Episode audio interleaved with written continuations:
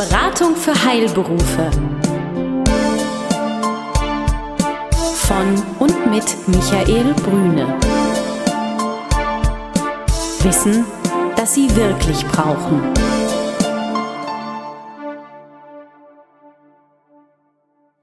Guten Tag, meine Damen und Herren.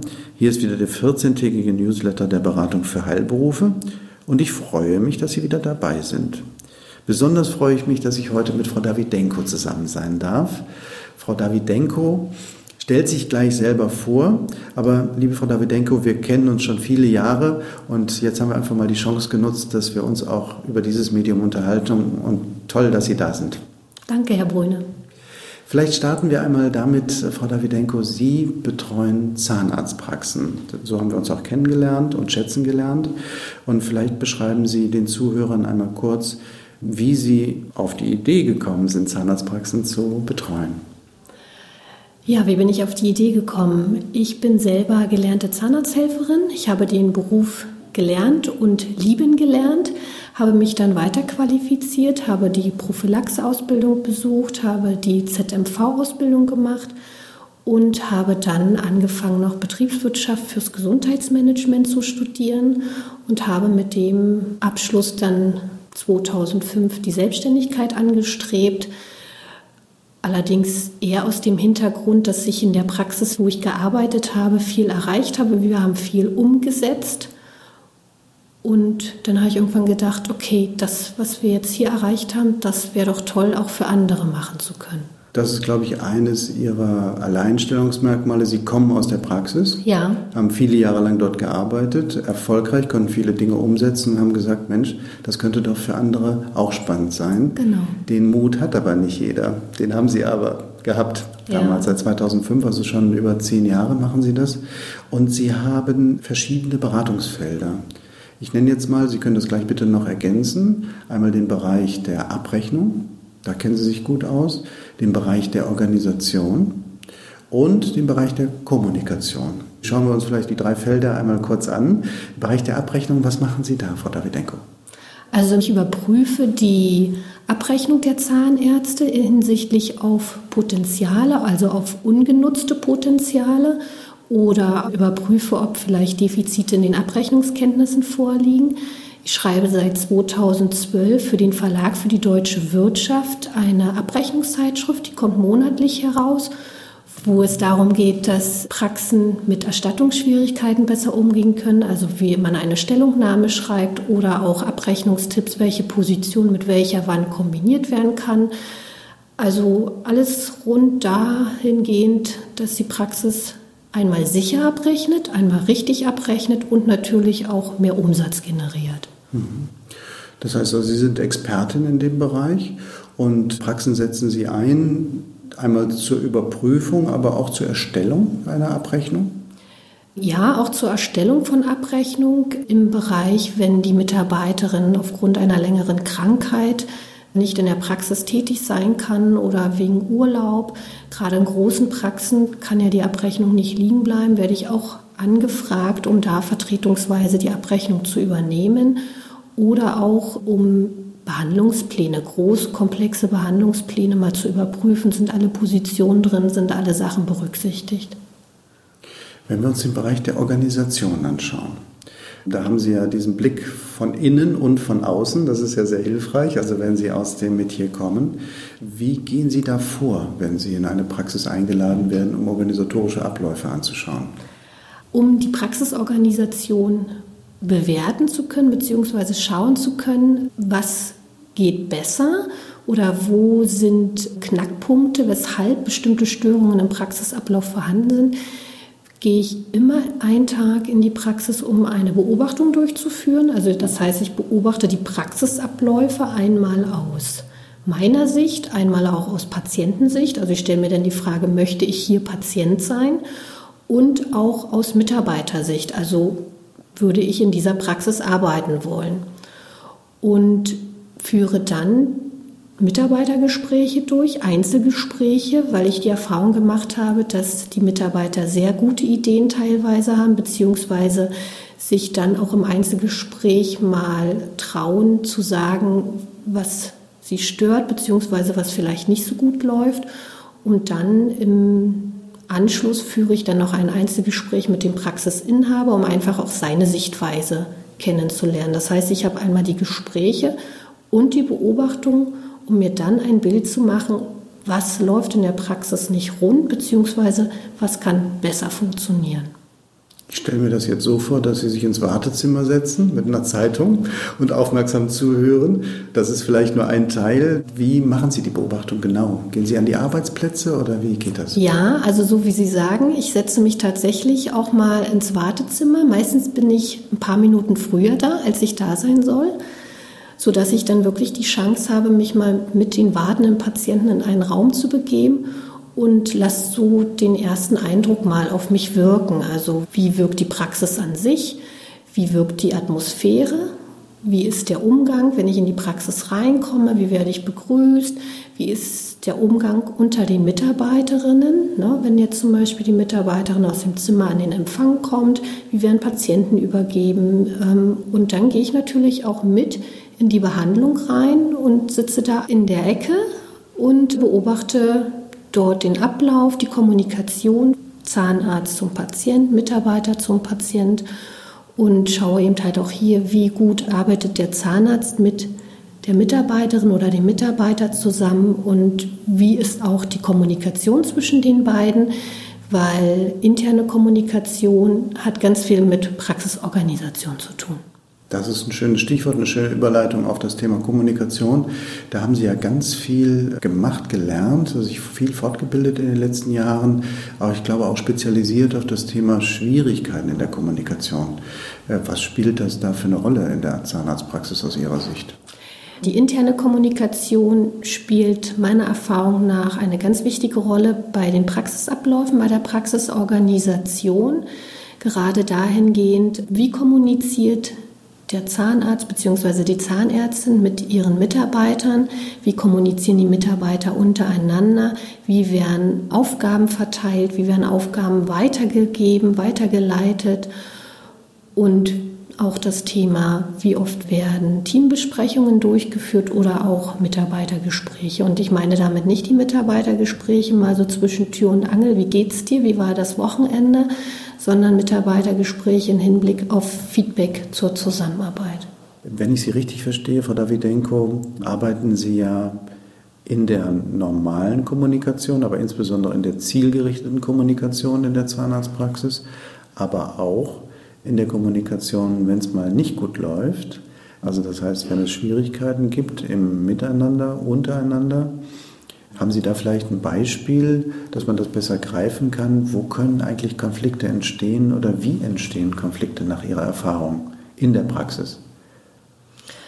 Also wie Konflikte entstehen, das ist meistens, dass die Leute nicht mehr anfangen miteinander zu reden, beziehungsweise einer ärgert sich über den anderen, sagt es aber nicht und dann nimmt das Ganze so seinen Lauf. Es wird dann diskutiert, man kommt zu keiner Lösung und somit ist dann immer einer, der so ein bisschen als Sieger hervorgeht, beziehungsweise der andere zieht sich dann zurück. Oftmals entstehen auch Grüppchenbildungen, also kleine Gruppen.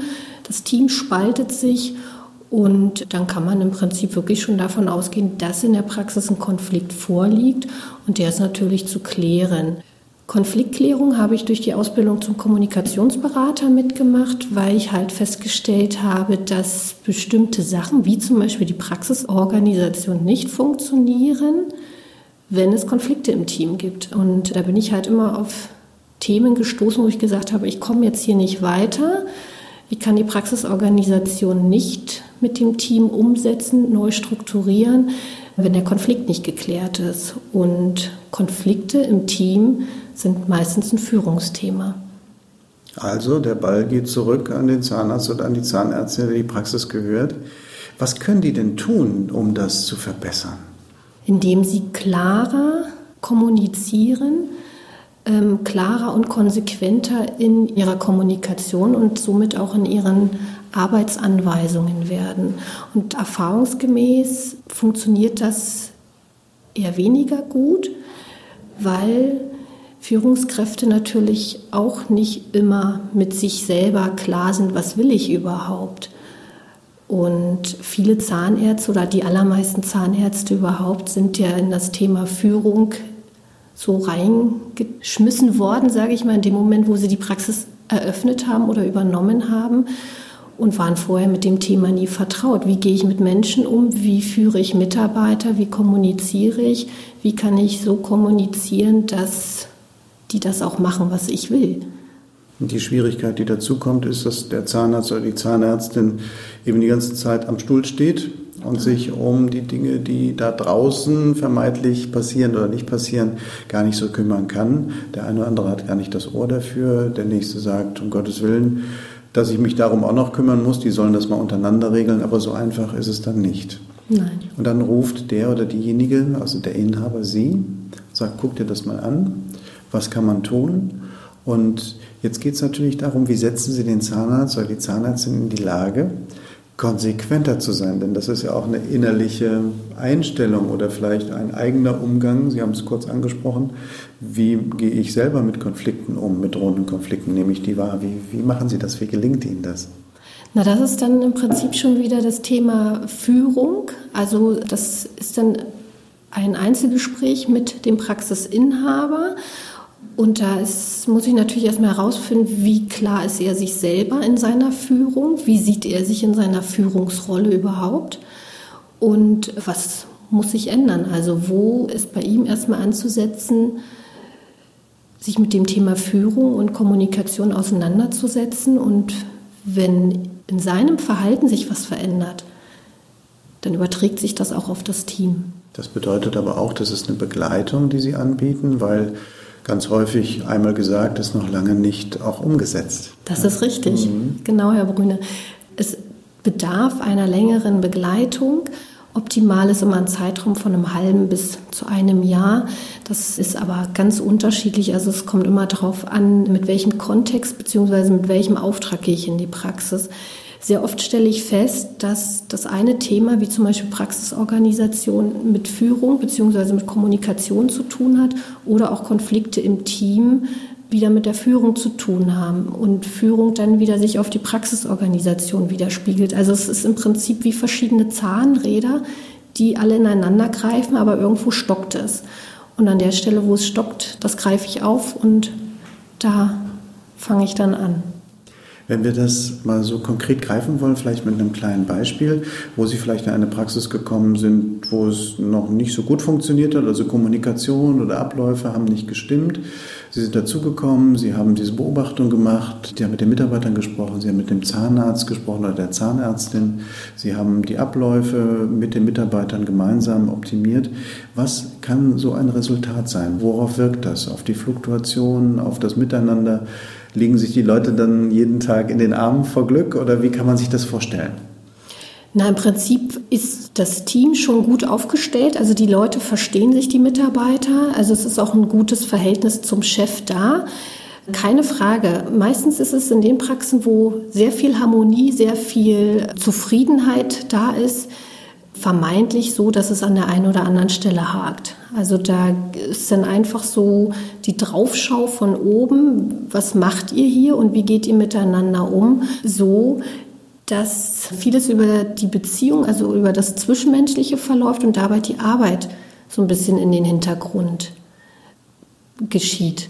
Also es gibt ja auch den schönen Spruch, das Ziel der Führung soll sein, eine hohe Arbeitszufriedenheit bei gleichzeitig hoher Arbeitsleistung zu erzielen, was aber nicht bedeutet, dass eine hohe Arbeitsleistung gleichzeitig auch Ausdruck einer hohen Arbeitszufriedenheit ist und umgekehrt eine hohe Arbeitszufriedenheit noch lange nicht Ausdruck einer hohen Arbeitsleistung bedeutet.